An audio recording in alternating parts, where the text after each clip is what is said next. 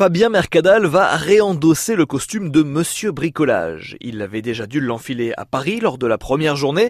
À droite, Gilbert était suspendu, Grady son remplaçant blessé, et c'est au jeune gaucher Armougom qu'avait échoué la tâche de marquer Neymar et consorts. Depuis, au gré des cartons rouges distribués à Base, Jiku et Sanko, l'entraîneur Canet avait substitué quelques pièces de son puzzle défensif. Mais jusqu'à samedi et ce match à Saint-Etienne, de véritables solutions de remplacement s'offraient à lui, poste pour poste avec Genevois et Diomandé. Rattrapés par les blessures, ces deux recours n'en sont plus, ce qui a forcé Mercadal à ressortir sa panoplie de bricoleurs dès la mi-temps dans le chaudron.